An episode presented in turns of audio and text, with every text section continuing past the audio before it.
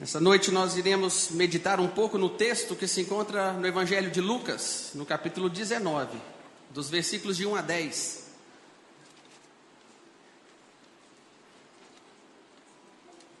Lucas 19, dos versículos de 1 a 10. Diz assim a palavra de Deus: Entrando em Jericó, atravessava Jesus a cidade, eis que um homem chamado Zaqueu, maioral dos publicanos e rico, procurava ver quem era Jesus, mas não podia, por causa da multidão, por ser ele de pequena estatura. Então, correndo adiante, subiu a um, um sicômoro e a fim de vê-lo, porque por ali havia de passar. Quando Jesus chegou àquele lugar, olhando para cima, disse-lhe: Zaqueu, desce depressa, pois me convém ficar hoje em sua casa. Ele desceu a toda pressa e o recebeu com alegria. Todos os que viram isso murmuravam, dizendo que ele se hospedara com um homem pecador. Entre mentes, Zaqueu se levantou e disse ao Senhor: Senhor, resolvo dar aos pobres a metade dos meus bens, e se alguma coisa tenho defraudado alguém, restituo quatro vezes mais. Então, Jesus lhe disse: Hoje houve salvação nessa casa, pois que também este é filho de Abraão. No versículo 10. Porque o filho do homem veio buscar e salvar o perdido. Mais uma vez, o versículo 10. Porque o filho do homem veio buscar e salvar o perdido. Nosso Deus, nosso Pai, nós estamos diante do teu poder, diante da tua presença. Nós queremos, ó Deus, nessa noite pedir que o teu Santo Espírito venha falar aos nossos corações, nos dê o entendimento, e nos dê a compreensão do que o Senhor tem para nós nesta noite. No nome de Jesus. Amém. Eu frisei o versículo 10 não por acaso, porque aqui se encontram as palavras comentadas pelo próprio Jesus, pelo Messias, e que do que tinha acontecido dos versículos anteriores. Então, se nós olharmos nos versículos anteriores de 1 a 9, nós podemos ver Jesus, ele se encontra com Zaqueu e durante, né, no decorrer desses versículos, nós percebemos o encontro de Jesus com Zaqueu. Não somente isso, mas também nós encontramos a salvação na vida de Zaqueu. Ele se encontrou com Jesus e houve salvação. Por isso, Jesus disse: O filho do homem, ele veio buscar e salvar o perdido.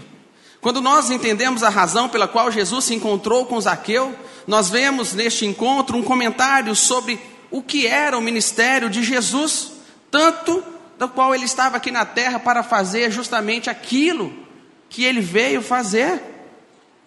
Ele veio para salvar o perdido. Essa era a missão de Jesus, era por isso que ele se encontrava aqui. Jesus, se você olhar nos, nos, nos, nos versículos anteriores, a gente percebe que ali Jesus estava fazendo cura, Jesus estava passando, e aqui, nesse, nessa nossa passagem, a gente percebe Jesus salvando a vida de Zaqueu. Jesus ele estava dirigindo nos seus passos para Jerusalém. A cruz estava próxima de Jesus. E no momento de aflição, no momento quando nós estamos angustiados, sabendo do Jesus principalmente sabia o que estava acontecendo, é natural nós tomarmos conta da nossa vida, cuidando assim, nossa, eu estou com um problema difícil, eu tenho que me reservar agora. Mas se você olhar no ministério de Jesus, ele estava próximo da cruz, mas nem nesse momento ele deixou de fazer aquilo que ele veio fazer, salvar o perdido. Ele veio cuidar e ir atrás dos perdidos. Jesus diz para Zaqueu, não só ele olha para Zaqueu, mas ele diz que convém ficar hoje em tua casa. E é isso que eu quero tratar nessa noite. Eu quero falar a respeito do filho do homem. Ele veio buscar e salvar o perdido, mas numa perspectiva de que os olhos do Senhor estão passando pelas nossas vidas. E nós vamos tratar dois momentos, duas temáticas diante desse texto. Primeiro, quem é que veio então? Quem é essa pessoa que veio? Depois nós iremos falar um pouco para que que ele veio, o porquê dele ter vindo aqui. Se nós olharmos bem os evangelhos Mateus, Marcos e Lucas, eles não falam muito sobre a existência de Jesus antes do seu nascimento. Não tanto quanto João fala. O evangelho de João fala mais sobre isso. Mas aqui no nosso texto nós podemos ver uma afirmação a respeito de Jesus feito por ele mesmo, da eternidade, do qual Deus esteve existiu sempre. Ele veio no mundo e isso nos pressupõe alguma coisa. Deixa bem claro que ele tinha uma existência fora desse mundo. ele já existia. Porque quando ele diz ele veio para salvar o perdido, pressupõe que ele já existia. Aqui nós podemos ver que Jesus, ele é Deus, ele sempre esteve ao lado de Deus. A afirmação de Jesus deixa bem claro que toda a sua vida aqui na terra tinha somente um propósito e um só objetivo. Ele veio buscar e salvar o perdido. É para isso que ele nasceu. Jesus se entrega por completo no seu ministério para salvar o perdido, para estar com pessoas que eram discriminadas na sociedade. Jesus, ele deixou a sua realidade no céu, onde lá não havia necessidade de buscar ninguém, porque lá todos estavam abençoados e vivem seguros, mas ele entende que ele precisou de vir para poder salvar a minha vida e a sua vida. E aqui Jesus afirma e ele diz que o filho do homem, ele se coloca como o filho do homem. Em outro lugar, Jesus falou: o filho do homem não veio para ser servido, mas para servir e dar a sua vida em resgate de muitos. Agora, na profecia de Daniel, no Antigo Testamento, nós aprendemos que o título que coloca para o próprio Jesus, falando que ele é o filho do homem, a gente percebe que lá em Daniel descreve o Messias. Se você olhar lá em Daniel, abra lá por favor, Daniel capítulo 7, no versículo 13 e 14, diz assim: Eu estava olhando nas minhas visões da noite, e eis que vinha nas nuvens do céu um como filho do homem e dirigiu-se a ancião de dias e o fizeram chegar até ele. E foi-lhe dado o domínio e a honra e o reino para que todos os povos, nações e línguas o servissem. O seu domínio é um domínio eterno que não passará, e o seu reino tal que não será destruído.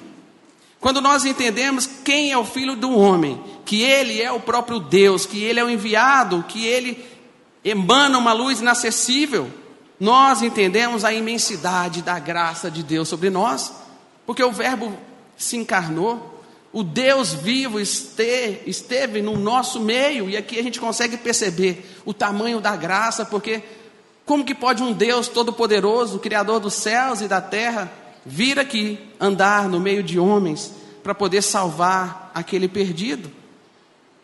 E é interessante que nós, quando nós olhamos para as nossas vidas, a gente tem um pouco de dificuldade de ter contato, de conversar, ou estar próximo de pessoas que às vezes pensam diferente de você, ou que tem um, um, um lado político diferente do seu, ou então é de classe social diferente da sua, a gente tem essa dificuldade, parece. Mas aqui o que a gente percebe é que Jesus ele não tem esse problema.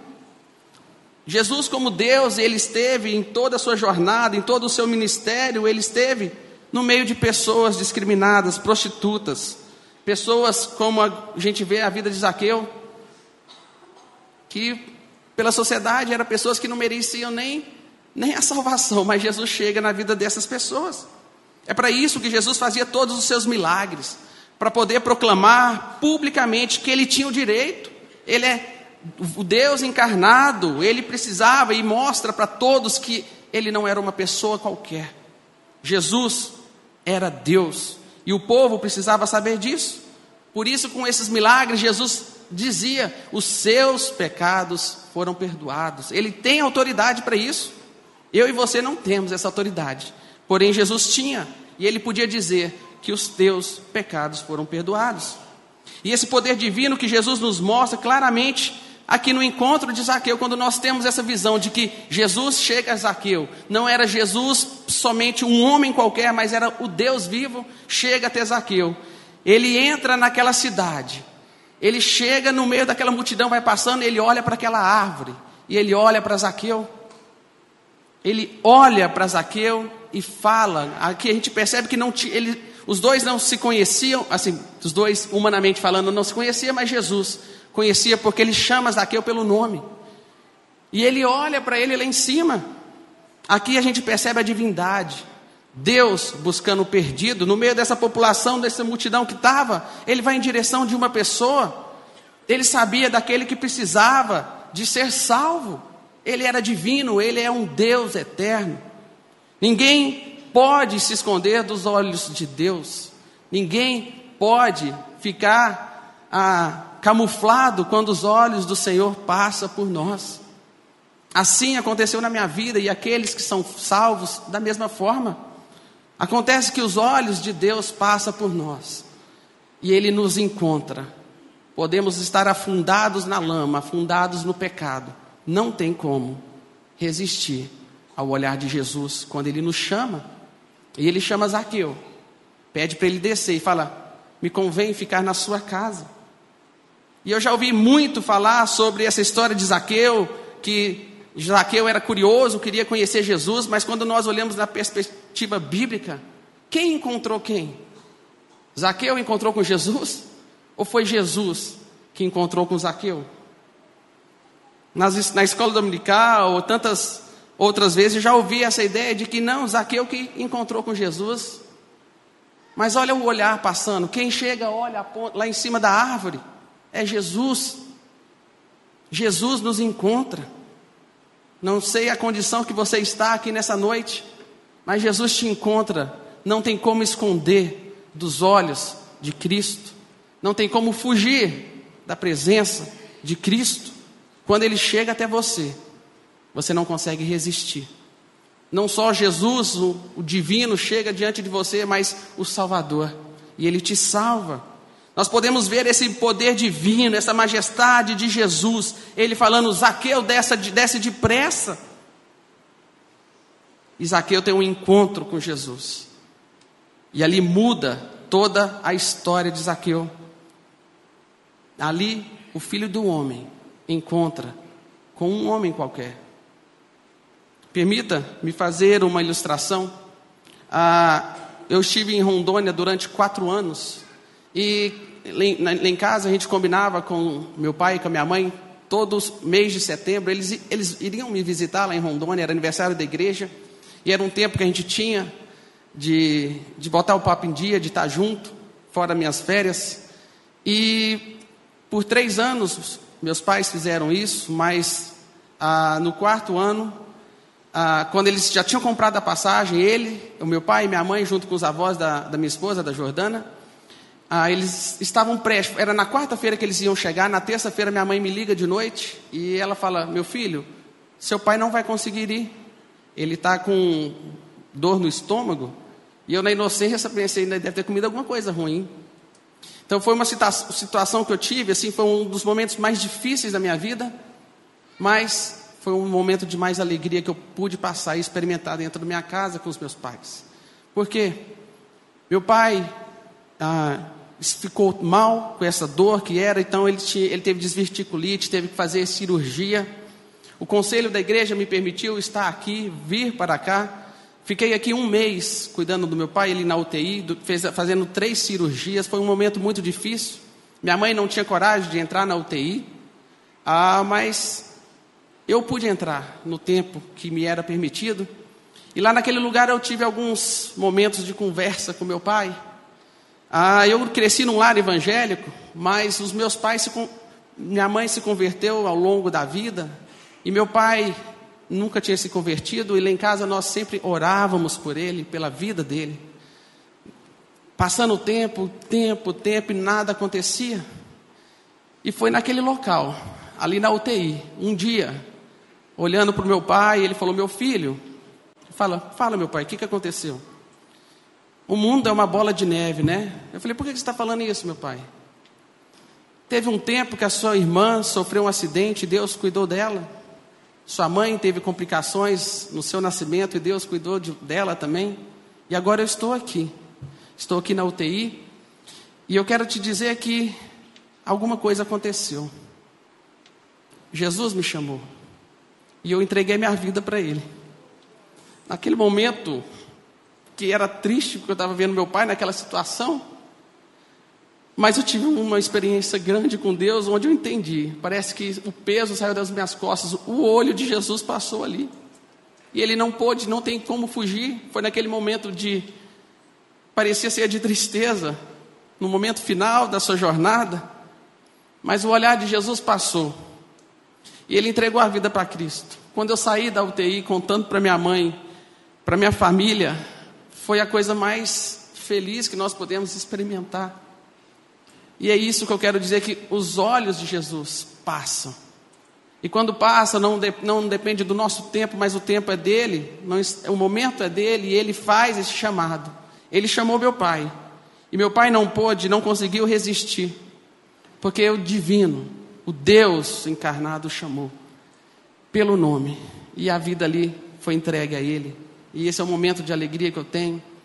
E isso eu quero deixar aqui para nós. Não sei se você passa tempo orando por um filho, por um irmão, por um amigo, mas eu quero te dizer que o tempo é de Deus, nós precisamos orar, sim, pelos nossos entes queridos, mas quando o olhar de Jesus passa, a gente não permanece o mesmo. A mudança acontece, a vida é transformada.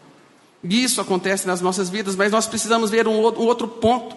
Agora que nós entendemos que Jesus se revela como Filho do Homem, o Messias divino, soberano, onisciente, o todo-poderoso, nós podemos compreender um pouquinho mais do nosso texto e vai dizer para quê que esse Todo-Poderoso veio. O Filho do Homem veio para quê? A frase diz: Ele veio para salvar o perdido. Tem uma relação aqui direta entre Salvador e perdido, entre a salvação e a perdição. Se não entendemos quem é o Salvador, nós não vamos entender corretamente o que é ser perdido. E, igualmente, se nós não enxergarmos o que significa ser perdido, nós não iremos entender bem o que significa a palavra salvar. Jesus, ele não veio apenas buscar, não. Ele veio não apenas procurar aqueles que já estão aptos para entrar no seu reino, não apenas para aqueles candidatos que estão prontos para entrar no teu reino, não. Ele veio buscar e salvar o perdido. A palavra perdido não se refere a uma ideia vaga de miséria, tem um significado bem específico, que algo pertencia a alguém e se perdeu. Jesus ele está dizendo, em primeiro lugar, que o pecador falta a Deus. Deus criou o homem como seu próprio filho lá em Adão, lá em Adão no, no Gênesis. Mas o homem ele está faltando nesse relacionamento com Deus. O pecado atrapalhou esse, esse relacionamento.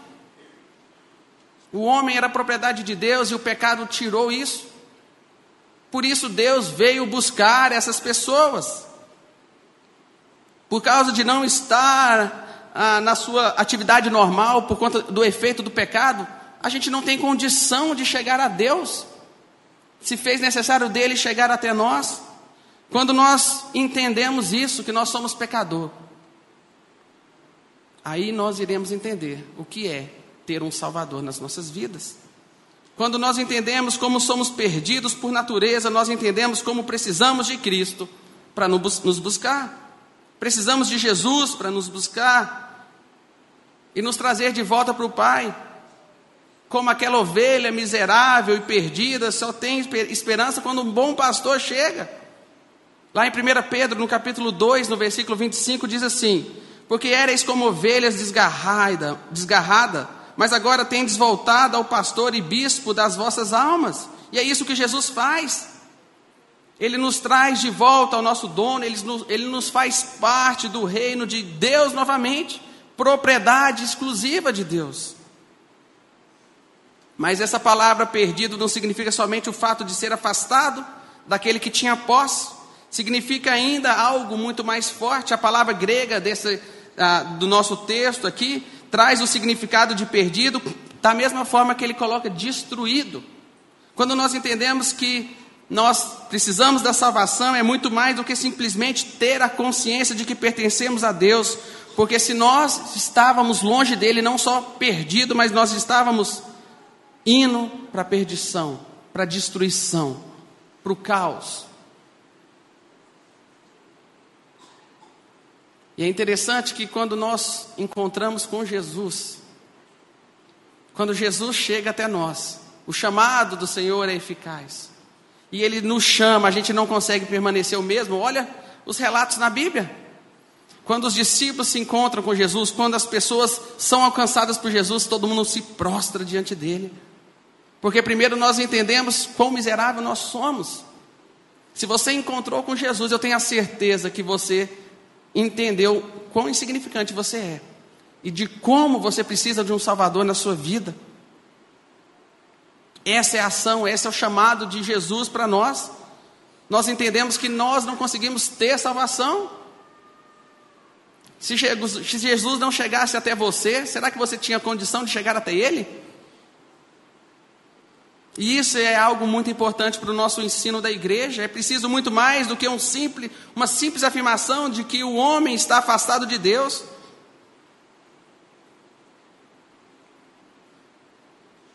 Jesus precisa chegar nas nossas vidas. Jesus precisa chegar no nosso lar.